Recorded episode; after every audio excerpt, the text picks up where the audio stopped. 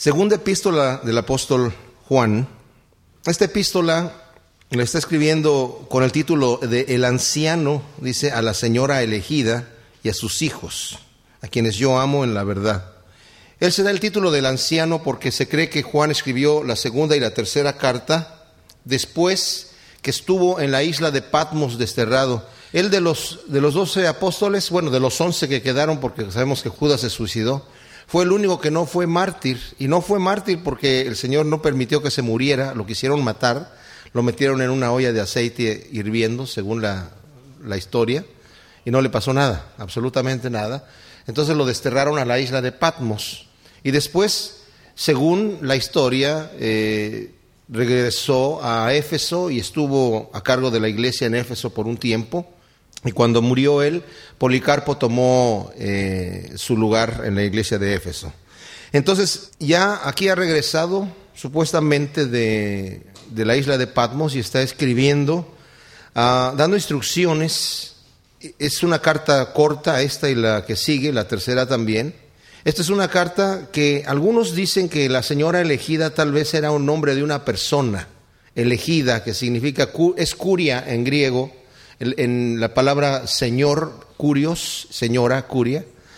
Y algunos dicen que era un hombre común, personal. El problema que tenemos con este tipo de interpretación es que, dice aquí, el anciano a la señora elegida y a sus hijos, y al final en el último versículo de la carta dice, los hijos de tu hermana, la elegida, te saludan, y es muy improbable que dos hermanas se llamaran igual dentro de la misma familia. Y lo que se cree que es es que él está hablando de la elegida como refiriéndose a una iglesia, y tal vez no está dando el nombre de la iglesia porque ya en este momento había una persecución muy fuerte y podía de alguna manera pues involucrar eh, algunos. No importa, para quién fue dirigida, porque también está dirigida a nosotros. Y debemos de tomarlo como una carta dirigida a nosotros, aunque como dije yo es muy breve. Lo interesante de Juan es que en pocas palabras nos va a decir muchas cosas. Y me maravilla a mí Juan cómo él vemos que fue una esponja. Algunos dicen que fue el, apóstol más joven cuando estaba con el Señor. Fue una esponja que absorbió el mensaje del Señor de una forma impresionante porque absorbió que Dios es luz, absorbió que Dios es amor, absorbió que Dios es justicia, es verdad. Y como nos dice en su primera carta, nosotros lo vimos, lo examinamos, lo tocamos, lo escudriñamos y nos dimos cuenta que era auténtico, que es realmente el Hijo de Dios. Y Juan es muy celoso en defender esta posición. Imagínense ustedes, ya tuvo una revelación en la isla de Patmos, donde tuvo, se le apareció el Señor en una visión y fue una experiencia impresionante. Nos habla con la autoridad apostólica que tenían todos los apóstoles, que era algo que se respetaba en la iglesia, aunque siendo ellos contemporáneos de otras personas, algunos no respetaban la autoridad, como lo vamos a ver en la tercera carta.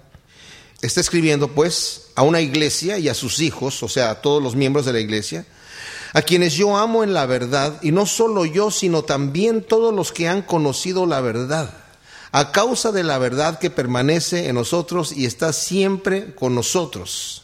Sea con vosotros gracia, misericordia y paz de Dios Padre y del Señor Jesucristo, Hijo del Padre, en verdad y en amor. Notemos cuántas veces dice verdad, verdad, verdad elegida, a la señora elegida, a sus hijos que yo amo en verdad. Y no solo yo también, sino los que han conocido la verdad, a causa de la verdad que permanece en nosotros. Y al final, el Hijo del Padre en verdad y en amor.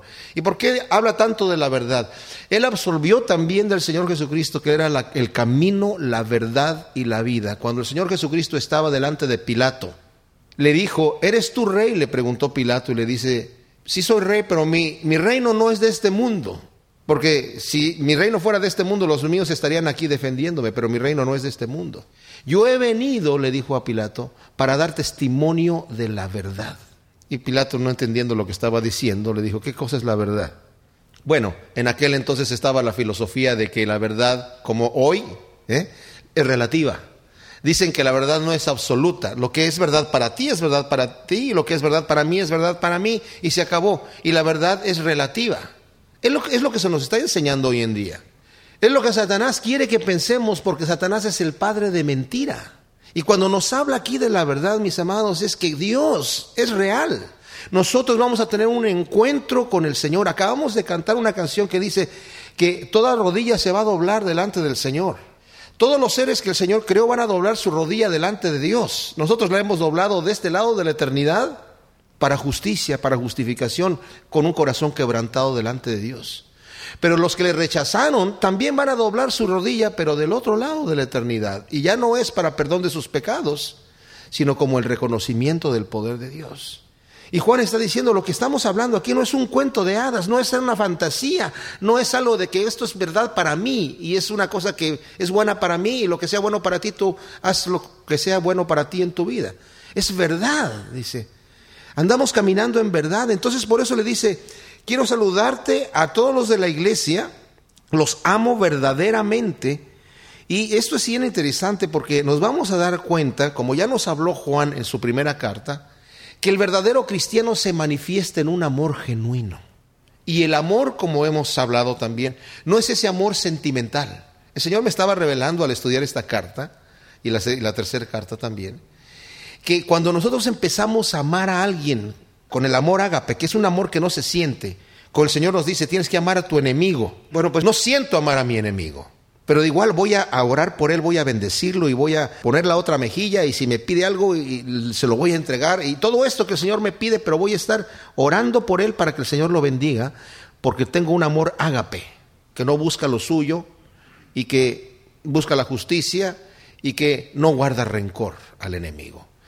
Una vez que empiezo yo a practicar ese amor ágape, el Señor va a ocasionar en mi corazón el amor fileo, que es un buen amor, es como ponerle al final la cereza, ¿verdad?, al, al pastel, había dicho yo en otra ocasión, porque es ya la manifestación de lo natural en nosotros, una vez que ya el amor ágape ha quitado todas las barreras que impiden en nuestra relación. Entonces está diciendo él, yo te amo en verdad y en amor. Y qué bonito es cuando vemos en la gente afuera que no conoce a Dios, hay mucha gente que no tiene amigos o tiene una, un círculo de amigos muy pequeño.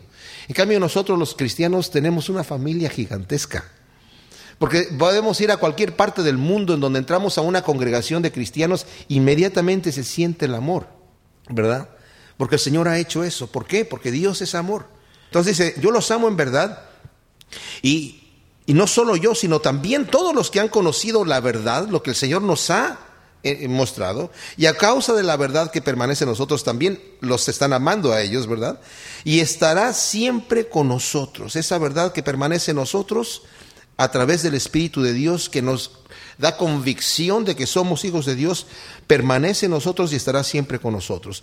Y luego viene el saludo tradicional de aquel entonces, sea con vosotros gracia, misericordia y paz de Dios Padre y del Señor Jesucristo, Hijo del Padre, en verdad y en amor. Ahora, este saludo era la combinación del saludo griego, que era gracia, cuando los griegos se veían, uno a otro se saludaban y se decían gracia. Cuando se veían los judíos se decían shalom, se decían paz. Y los cristianos empezaron a utilizar el saludo de gracia y paz. Muchos de los judíos también lo decían.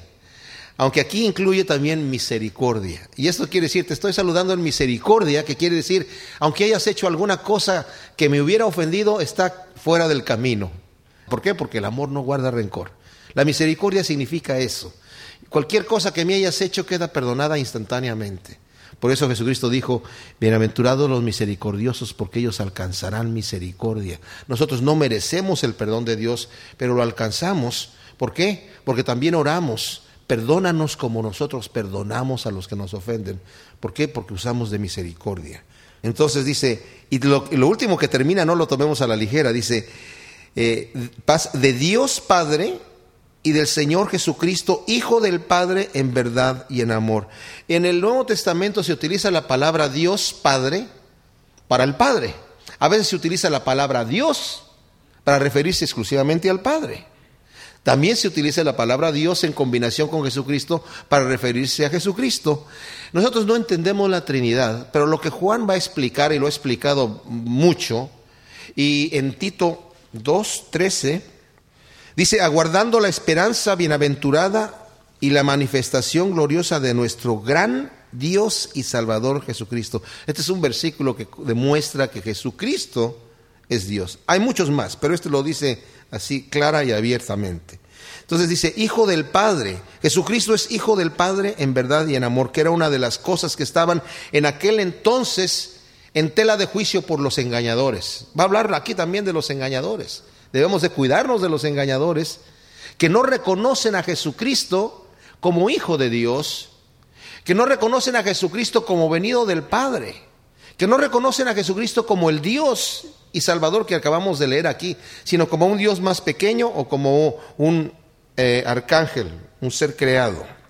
Mucho me regocijé, dice el versículo 4, porque he hallado a algunos de tus hijos andando en la verdad conforme al mandamiento que recibimos del Padre. Qué bonito es cuando uno se encuentra con un cristiano que ha conocido desde hace mucho tiempo, que todavía está caminando firme en el Señor. Pero en la experiencia que yo tengo, desafortunadamente son más los que han dejado el camino y se han alejado y han caído y se quedaron tirados en el camino que los que han permanecido. Qué triste, pero esa es una realidad. Hay muchas semillas sembradas entre espinos y muchas semillas sembradas entre pedregales. Porque la que fue sembrada junto al camino que dice la escritura, que fue el que escuchó la palabra y no la entendió, esos inmediatamente se manifiestan. Pero hay a veces que uno se despide de verdaderos cristianos que están caminando firmes en el Señor y al rato los encuentra uno y ya andan en otra cosa. Pero dice aquí, cuánto me regocijé que algunos de, de la iglesia, no está sugiriendo, Juan, que hay otros que no están caminando. Solamente él se encontró o tuvo contacto o escuchó de algunos miembros de esta congregación que están firmes en la roca que es Cristo. Y mis amados, si alguna cosa debemos nosotros tomar de todo lo que o escuchamos de la palabra de Dios y lo que leemos, es que la relación es personal, no tiene que ver porque vaya a través del pastor o porque vaya a través de la iglesia. El mundo se puede caer al lado mío y yo no, yo no soy de los que y espero que ninguno de ustedes tampoco, de que porque fulanito cayó en pecado y era un tremendo hombre de Dios, ahora yo entonces todo lo tiro a la basura, porque hay muchos que caen por eso. Al ver el mal testimonio de alguien caen, porque no están fundados en la roca que es Cristo, están fundados en el hombre, están fundados en, admirar en un, en un héroe cristiano. No existen héroes. Entonces dice aquí, me regocijé que muchos siguen, continúan conforme al mandamiento que recibimos del Padre. ¿Y cuál fue el mandamiento que recibimos del Padre? A través de Cristo Jesús. ¿Se acuerdan que Jesucristo les dijo en el capítulo 13 de Juan a sus discípulos? Un nuevo mandamiento les doy, que os améis unos a otros como yo os he amado. Cuando el mundo vea, les dijo que ustedes se aman entre, entre ustedes, el mundo va a reconocer que son mis discípulos. Van a entender que son mis discípulos.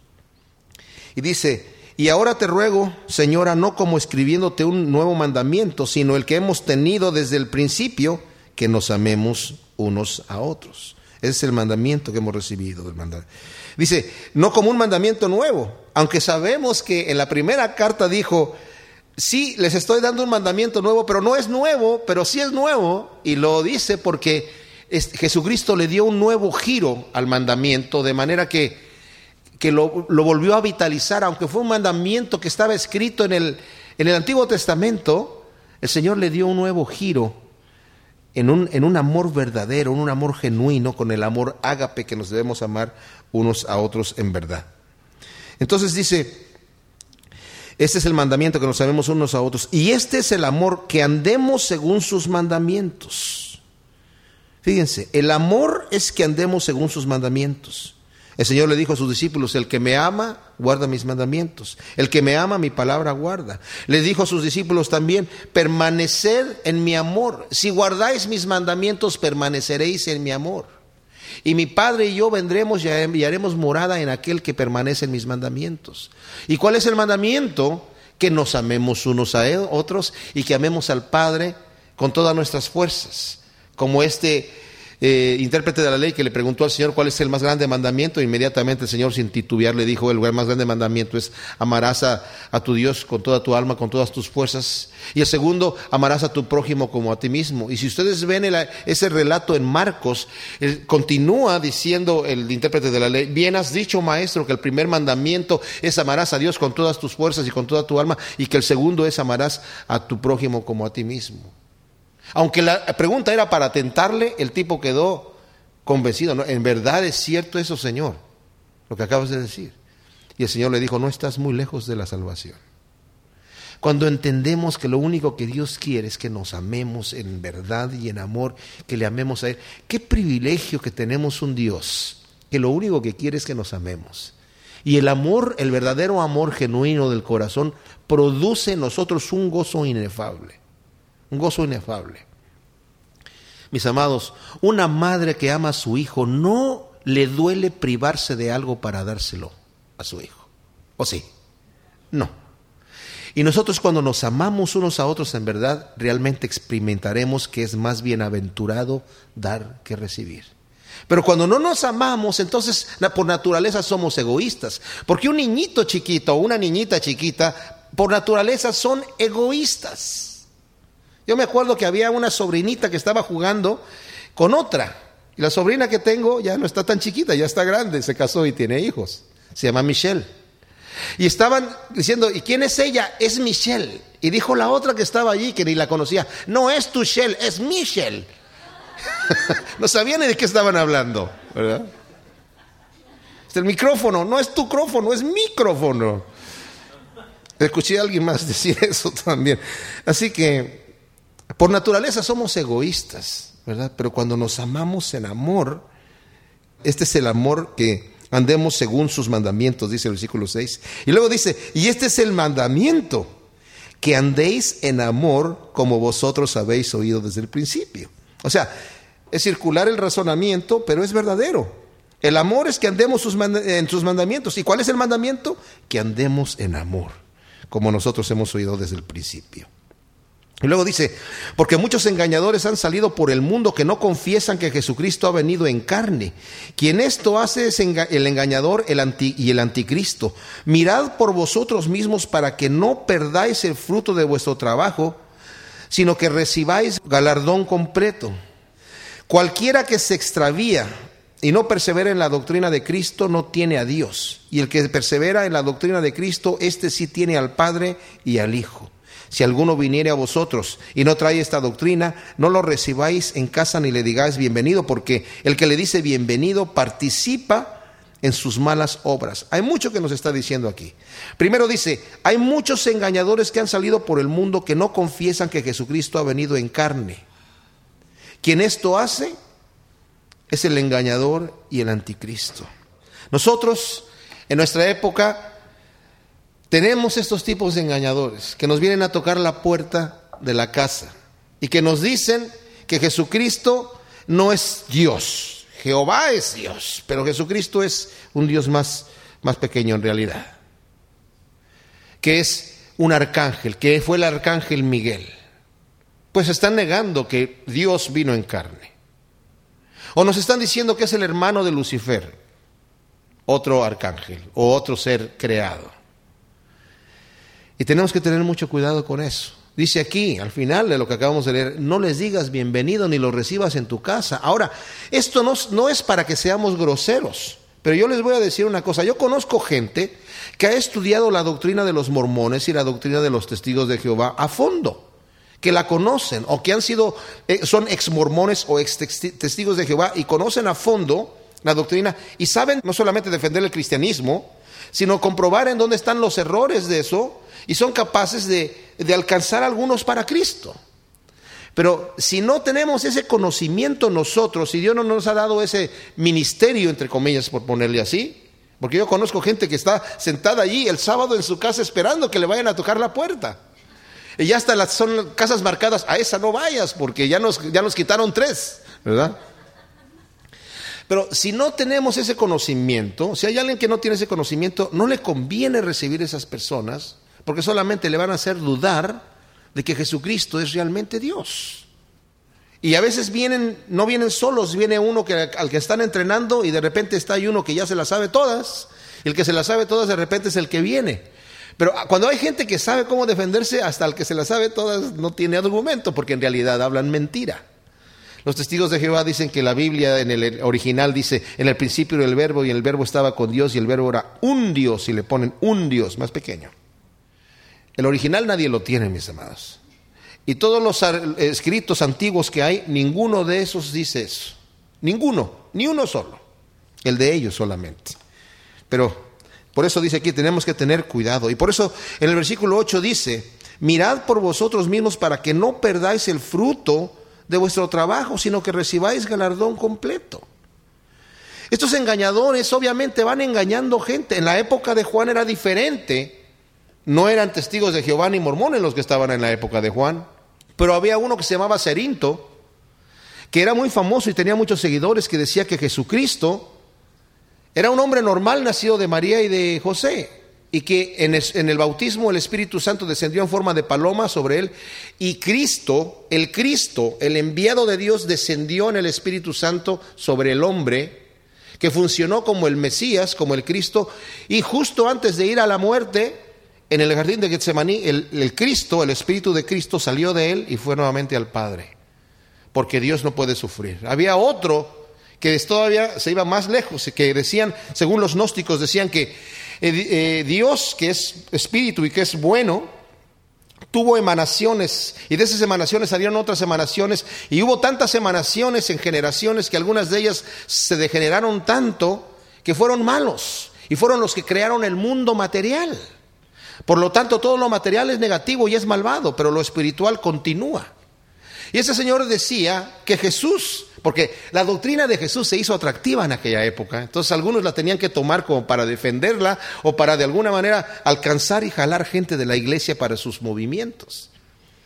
Y ya que Jesucristo se estaba haciendo popular, entonces le vamos a meter un poquito de lo nuestro para que, para que sea más atractivo al mundo. Y decía este hombre que entonces Jesús era puro espíritu, que cuando caminaba no dejaba huellas, como era el gnosticismo de aquel entonces y que antes de ir a la cruz, antes de que lo atraparan, tuvo contacto con José de Arimatea. Y José de Arimatea vino a ser tan parecido a Jesús que de repente tomó la figura física de Jesús.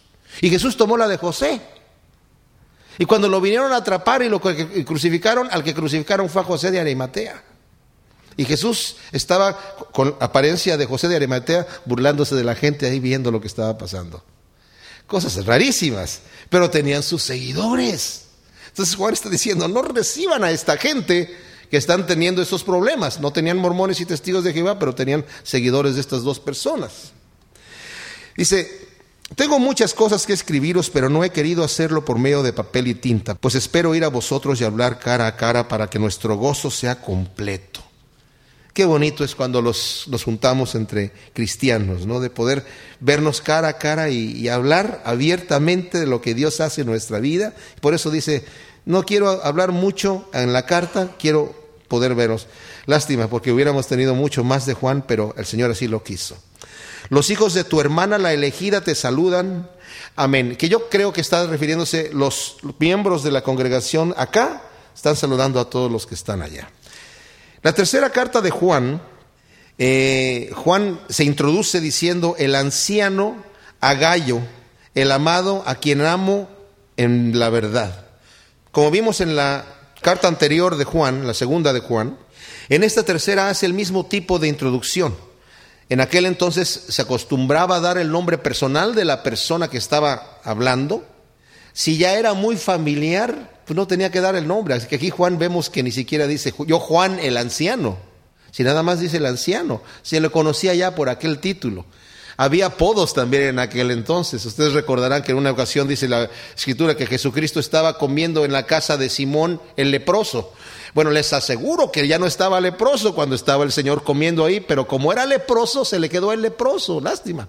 Ya no era leproso, pero le decían el leproso. Y Aquí él ya se había ganado el título de el anciano y la palabra anciano significa realmente que estaba de mucha edad. Aquí tenía, se calcula, unos 96 años, algo así, así que ya calificaba para el título de anciano. A Gallo. Gallo es un nombre personal muy común en aquel entonces como el nombre Juan en nuestros días, o José en nuestros días, que es muy común el, el nombre. Había muchos gallos. bueno, en Chile un gallo es un tipo, ¿verdad? Llegó un gallo y me dijo, ¿no? Y una mujer no es gallina, le dicen galla. Llegó una galla y me dijo. Entonces, Había muchos gallos en aquel entonces, pero de nombre gallo. ¿eh?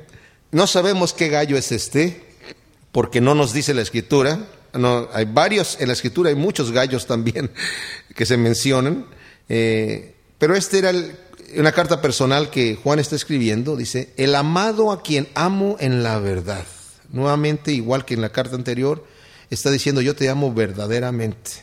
Amado, yo deseo que tú seas prosperado en todas las cosas y que tengas salud, así como prospera tu alma. Este versículo 2 desafortunadamente muchos lo han tomado como una promesa general para todos los cristianos. Tenemos que tener cuidado cuando leemos la escritura de hacer una exégesis correcta y ver el contexto de lo que se está diciendo. Por ejemplo, hay dos ocasiones en el libro de los Hechos en donde la promesa viene a una persona, cree en el Señor Jesucristo y serás salvo tú y tu casa. Pero esa promesa no es una promesa para todos los cristianos, es una profecía que se le está diciendo a la persona en ese momento, en ese momento, para que crea. Si tú crees en este momento, van a ser salvos tú y tu casa. Hay cristianos hoy en día que, que creen que es para ellos también, está bien, gloria a Dios, tómenla, ¿verdad? Si creen que es así, si el Señor les ha puesto eso en el corazón. Pero si escudriñamos la escritura, vamos a darnos cuenta que yo no puedo comprar la salvación de toda mi familia. No es como algunos creían en algunos lugares, que si un miembro de la familia se hacía cura, toda la familia se va al cielo. No es por parentesca la, salvación. Cada persona tiene que tomar su decisión personal para recibir a Cristo en su corazón. Ahora, en las veces que se ha dicho esto, eran líderes de, las casas de familia en donde, por ejemplo, el apóstol Pablo le dijo al, carcelero, tú crees en el Señor Jesucristo y vas a ser salvo tú y tu casa. Esa era una profecía que le estaba diciendo y que sucedió. Dice, y toda su casa creyó. La casa también de, del centurión también creyó. Pero vemos en otros eh, acontecimientos que no todos los miembros de la familia han sido salvos. Y eso lo hemos visto en la historia. Y podemos decir, bueno, no sabemos qué pasó en el momento mismo de la muerte.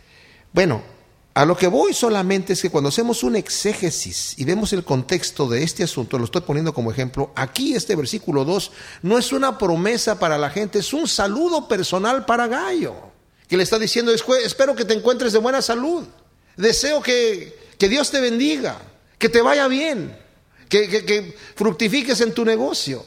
No son, no son palabras así mágicas que, o sí, hay gente que cree que es así. Hay gente que dice, no, es que la doctrina de la prosperidad, aquí está, aquí está la base. Aquí le está diciendo Juan a Gallo, deseo que seas prosperado en todas las cosas. Esto quiere decir que Dios quiere que nosotros seamos prósperos. Y el que no es próspero no se está tomando de la promesa de Dios. Y esto más que nada, más que una bendición, se convierte en una carga, porque aquella persona que por algún motivo Dios no escogió que fuese muy prosperado, porque les digo una cosa, mis amados, Dios escoge y Dios da y Dios quita y Dios sube y Dios baja y Dios exalta y Dios humilla. Y no es porque sean unos más buenos que otros. Y las tragedias que vienen al mundo no vienen porque aquellas personas sean más pecadores que otros. Yo sé que, por ejemplo, ahora en Haití hubo grandes, terribles tragedias allá. Y, mi hija estaba estudiando y, y, se metió en internet para descubrir en dónde nació el vudú. Nació en Haití de algunos africanos que vinieron con sus satanismos, pero el vudú mismo en sí nació en Haití. Y sí, en un lugar muy depravado. Nueva Orleans también era un lugar muy depravado. Pero no toda la gente era depravada allí. Algunos dicen, ah, es que Nueva York, cayeron las torres, porque ahí? No sé qué cosa. No, no, juzguemos de esa manera. Porque el día que la tragedia llegue a nuestra vida, alguien nos va a apuntar con el mismo dedo. Como le dijeron a Job. Tú estás allí por algo que hiciste negativamente. Entonces, si no eres próspero es porque no te has tomado de la palabra. Y yo sé, nosotros no entendemos que estamos, a veces no entendemos que estamos en un mundo de entrenamiento, en donde el Señor utiliza las pruebas y las tragedias para un ejercicio espiritual. A veces queremos pensar que las cosas tienen que ser perfectas ya, porque nosotros pensaríamos, si yo soy padre, quiero que mi hijo tenga todo lo que necesita, si se lo puedo dar, se lo doy. ¿Por qué Dios no me da todo lo que yo necesito? Si yo soy padre y puedo ir a la farmacia para traer alguna medicina para que mi hijo se componga, voy y lo hago, y si sé, lo puedo hacer manualmente, lo hago. ¿Por qué Dios no me sana? Y hay algunos que dicen, no te sana porque no tienes fe, porque te debe sanar. Y metemos a Dios en la caja humana de nuestro cerebro, sin darnos cuenta que Dios tiene un propósito más importante que el temporal en este momento. Pablo dice, yo he sabido tener abundancia y he también sabido tener necesidad. Y no me he quejado cuando tengo necesidad. Y no he abusado y blasfemado el nombre de Dios cuando tengo abundancia. Y dice, y nada me va a separar del amor de Dios que en Cristo Jesús. Ni tribulación, ni angustia, ni desnudez, ni peligro, ni espada. No voy a levantar mi puño a Dios cuando estoy en angustia, cuando estoy en tribulación, cuando estoy en hambre, cuando estoy en desnudez o cuando estoy muriéndome por peligro de espada. Nada me va a separar del amor de Dios. Ni lo alto, ni lo bajo, ni lo ancho, ni lo angosto, ni lo presente ni lo porvenir ni ninguna cosa creada, dice Pablo, porque yo estoy convencido de que mi Cristo Jesús me va a ser más que vencedor en esas circunstancias. Yo sé en quién he creído, es un Dios de amor y de misericordia y nada me va a mover de allí. Ustedes recordarán que cuando Job fue probado en esa gran prueba que tuvo, en donde el Señor le dijo a Satanás, él se mantuvo en su integridad, dice, Job no le quitó a Dios despropósito alguno, ni maldijo su nombre, ni hizo nada de lo que Satanás dijo que iba a hacer. Dijo, Dios dio y Dios quitó, sea su nombre bendito. Que voy a recibir de Dios solamente el bien y el mal no lo he de recibir. Dios hará conmigo lo que quiera. Qué, qué increíble. Y adoró a Dios, adoró a Dios. Ojalá nosotros alcancemos a entender que Dios nos ha llamado a no poner los ojos en este mundo, sino en las cosas de arriba, en las cosas eternas. Está bien pedirle al Señor cuando tenemos necesidad, está bien. Pero al final también está mejor decirle, Señor, si tú quieres darme aquello que yo te estoy pidiendo, porque va a ser para mi beneficio, bien. Pero si tú crees que me va a hacer mal, no me lo des aunque yo haga un berrinche. Aunque haga un berrinche, no me lo des. Porque si me va a hacer daño, yo sé, y, y muchos lo he oído de muchos, nosotros no le podemos cambiar a Dios el corazón. Si algo lo va a hacer, lo va a hacer. Pero sí yo veo que el Señor de repente por nuestra insistencia, nos puede dar algo que no nos conviene. Tal vez no nos va a matar, tal vez no nos va a hacer blasfemar el nombre de Dios o apartarnos completamente del camino, pero no va a ser la voluntad perfecta de Dios, sino la voluntad permisiva de Dios. Como ejemplo quiero poner al rey Ezequías. El rey Ezequías hizo lo bueno delante del Señor, hizo, restauró la adoración al Señor, porque el pueblo se había ido tras los ídolos, hizo grandes cosas. Y el Señor mandó al profeta Isaías y le dijo, ve y dile al rey que prepare su casa porque tiene 10 días para, para vivir y, va a morir.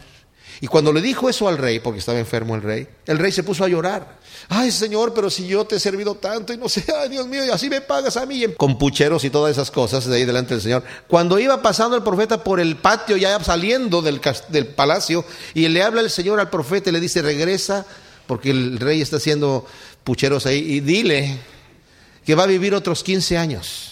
Y hasta pidió una señal el rey. Le dice, si quieres, el Dios te puede dar una señal, que, que, que, la sombra avance 10 grados o que regrese 10 grados. Y dijo el rey, pues que avance 10 grados, pues van a avanzar de cualquier manera, pero que se regrese, sí, que se regrese, y se regresó la sombra. O sea que la tierra hizo así. El Señor mantuvo todo, ¿verdad? Un milagro tremendo para el rey. Pero en esos años nació Manasés, su hijo Manasés, que fue el rey del cual dice la escritura que por tanta sangre que derramó en Israel, sangre inocente, que hizo lo terriblemente malo y peor que todos los anteriores. Más adelante, cuando hubo reyes que restauraron a Israel, adorar al Señor, el Señor ya había determinado juicio sobre Israel, dijo, y el Señor no se quiso arrepentir del juicio que iba a traer por la sangre inocente que Manasés, el hijo de Ezequías, derramó. El Señor tenía un plan mejor que el que tenía el rey. Y es mejor tomar lo que el Señor tiene para nosotros. Así que bueno, le está diciendo esto como parte del saludo. Deseo, ¿verdad? Que seas prosperado en todas las cosas y que tengas buena salud. No quiere decir que esté enfermo, podría ser que estuviera enfermo, no dice aquí, pero que prosperes y que tengas buena salud como también prospera tu alma. Pues mucho me regocijé cuando vinieron los hermanos y dieron testimonio de tu verdad, de cómo andas en la verdad. Notemos cómo nuevamente usa el mismo lenguaje andas en la verdad, en lo que es correcto, en lo que sabemos que Dios nos ha enseñado, en andar en amor, en la verdad, manifestando en la vida, mis amados, que el Espíritu de Dios mora en nosotros, que Dios tiene el control. Es muy profunda esa palabra que dice Pablo, ya no vivo yo, sino vive Cristo en mí. Quiere decir, yo no tengo el control de lo que yo hago, ya no decido por mí mismo. No tomo decisiones. Yo, Pablo, yo estoy crucificado en la cruz con Cristo Jesús. Pero aquí lo vivo en fe. Vivo en fe porque no veo todo, porque no entiendo todo, pero obedezco. Obedezco a la voz del Espíritu Santo y camino en verdad y en amor. Y mis amados, cuanto más caminamos nosotros obedeciendo la voz del Espíritu Santo, más seguridad nos da el Espíritu Santo de que Él es el que está tomando control de nuestra vida. Porque vemos el fruto de amor. Y les digo, el cristianismo es la única religión que predica el amor como punto principal y central de lo que tenemos que hacer. Un amor genuino, no un amor místico, no un amor utópico, no un amor cósmico, un amor real en nuestra vida, un amor que es verdadero y se da. No tengo yo mayor gozo que este que oír que mis hijos andan en la verdad. Y qué gozoso es esto. Yo me he encontrado con personas que conozco, que de alguna manera recibieron al Señor y no, saben ustedes cuánto honores para mí que de repente llego y una persona dice, yo recibí a Cristo en aquel día que tú fuiste a tocar en algún día y predicaste o predicaste tal mensaje y recibí a Cristo en ese día. Y aquí estoy con toda mi familia sirviendo al Señor. Y yo, wow, ¿verdad? Primero el gozo que se siente de ver que la persona permanece es un, es un gozo. Cuando nosotros hemos predicado a otras personas y de repente los encontramos después de un, un buen tiempo y vemos que permanecen en la verdad, qué gozo es para nosotros. Y está diciendo aquí lo mismo Juan. Seguramente este pudo haber sido un convertido de Juan, porque está diciendo, no tengo yo mayor gozo que este, el oír que mis hijos andan en la verdad.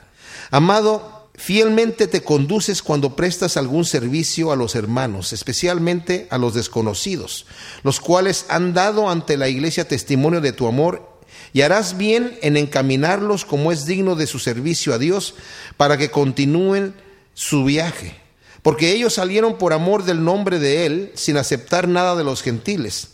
Nosotros pues debemos acoger a tales personas para que cooperemos con la verdad.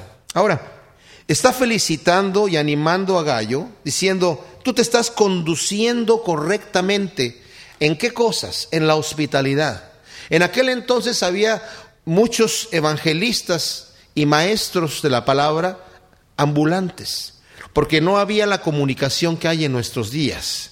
Y las iglesias establecidas, como el cristianismo empezaba a eh, fundamentarse, digamos, en cemento en aquel entonces, era necesario que viniesen personas, si era posible, los mismos apóstoles, pero ellos por, por situaciones lógicas no podían estar visitando todas las iglesias todo el tiempo. Entonces ellos a veces enviaban personas, representantes, verdaderos cristianos llenos del Espíritu Santo, conocedores de la doctrina de Cristo y verdaderos cristianos que tenían testimonio, ellos llegaban, pero no llegaban solos, llegaban con una carta de recomendación, con algún tipo de representación, que, les diera algún tipo de credencial que eran enviados eh, de los apóstoles.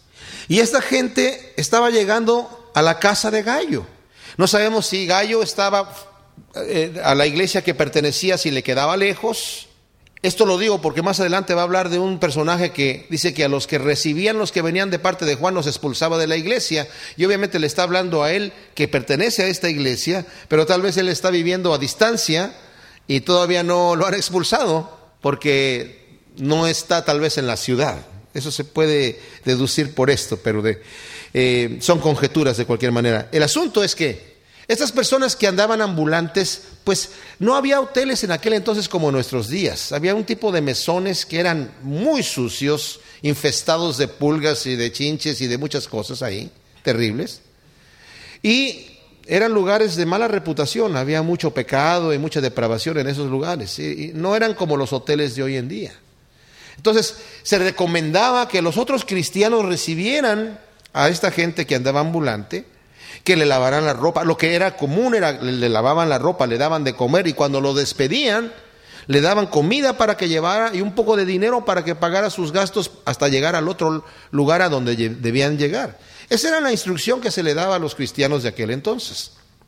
Entonces, Gallo obviamente tenía buen testimonio de los que regresaban nuevamente a Juan, es decir, este tipo realmente se entrega completamente, nos recibió en su casa, eh, estuvimos platicando muy bien, nos atendió de lujo, ¿verdad? Y nos encaminó nuevamente a lo que tuvimos que hacer.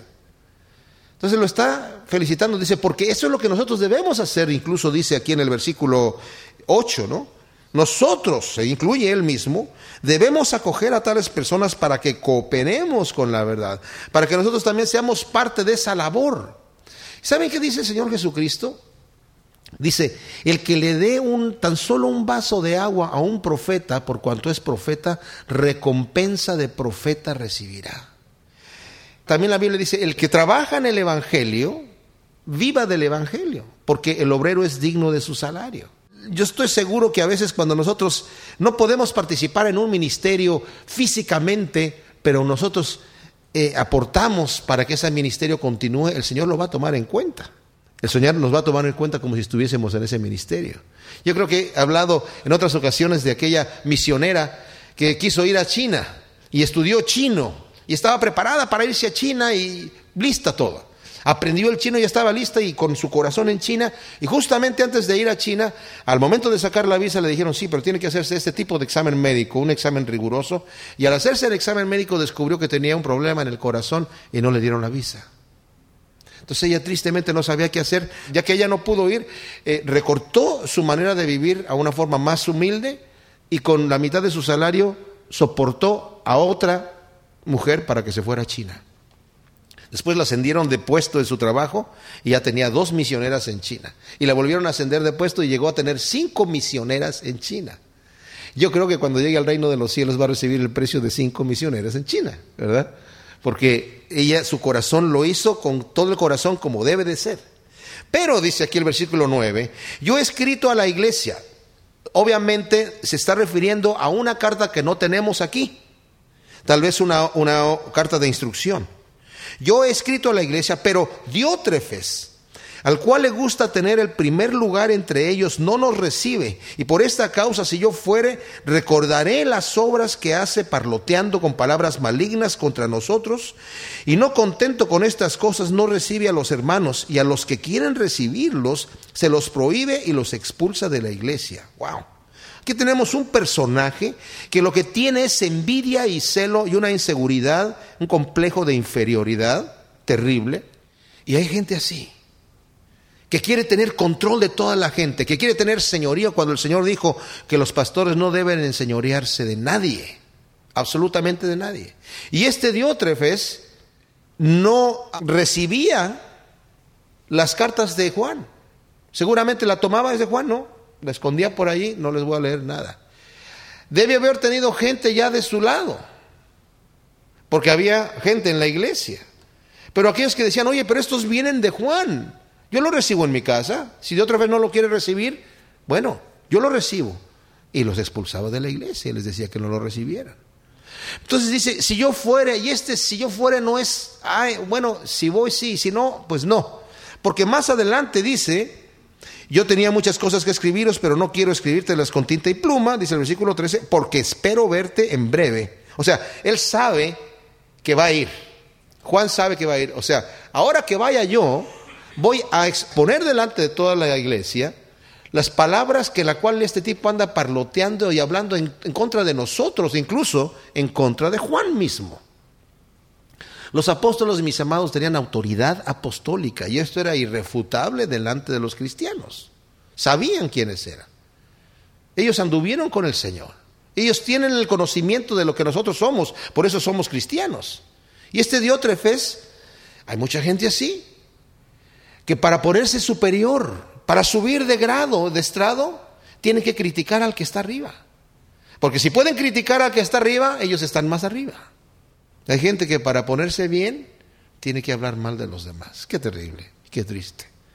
Y este era el caso de Diótrefes, pero dice, ahora que yo vaya, vamos a poner la cosa ahí en claro. El versículo 11 nos habla de un tercer personaje, Gallo ya vimos, fue uno, el otro Diótrefes, y ahora va a ser Demetrio. Amado, no imites lo malo, sino lo bueno. El que hace lo bueno es de Dios, pero el que hace lo malo no ha visto a Dios. O sea, Diótrefes no ha visto a Dios. El tipo probablemente ni siquiera es cristiano. Todos dan testimonio de Demetrio y aún la verdad misma, y también nosotros damos testimonio y vosotros sabéis que nuestro testimonio es verdadero. Todos dan testimonio de Demetrio. Que es especial, ¿no? O sea, nosotros mismos, la verdad misma, si quieres imitar a alguien, no vayas a imitar a Diótrefes, porque el tipo anda parloteando, que no te vaya a meter en su, su manera de ser. Imita mejor, tú ya tienes un buen testimonio, andas en la verdad. Si quieres imitar a alguien, imita a Demetrio, porque él tiene muy buen testimonio y nosotros lo conocemos. Yo tenía muchas cosas que escribirte, pero no quiero escribírtelas con tinta y pluma porque espero verte en breve y hablar cara a cara. La paz sea contigo, los amigos te saludan, saluda tú a los amigos, cada uno literalmente es por nombre. O sea, a cada uno en particular, que seguramente Juan los conocía y ahora tal vez en su vejez ya no tiene tiempo de, como Pablo ponía, los nombres de cada uno de ellos, él dice, a cada uno en particular, salúdalos de mi parte. Señor, te damos infinitas gracias, porque en estas dos cartas de Juan que hemos visto, Señor, cortísimas, pero con tanta sabiduría de, darnos cuenta que debemos andar en amor nosotros, Señor, y en la verdad, que esa es la verdad. Ayúdanos a poner los ojos, no en las cosas que se ven, sino en las que no se ven porque sabemos que las cosas que se ven son temporales, mas las que no se ven son eternas, como tú nos has enseñado, Señor. Gracias te damos, Señor, por tus palabras de amor y verdad y por tu Espíritu Santo que transforma nuestras vidas, por considerarnos templo de tu Espíritu Santo, Señor. Qué privilegio tan grande que tú hayas querido morar en nosotros, Señor, y nos hayas escogido desde el principio, desde antes de la fundación del mundo. Te amamos y te damos a ti toda la gloria y la honra en nombre de Cristo Jesús. Amén.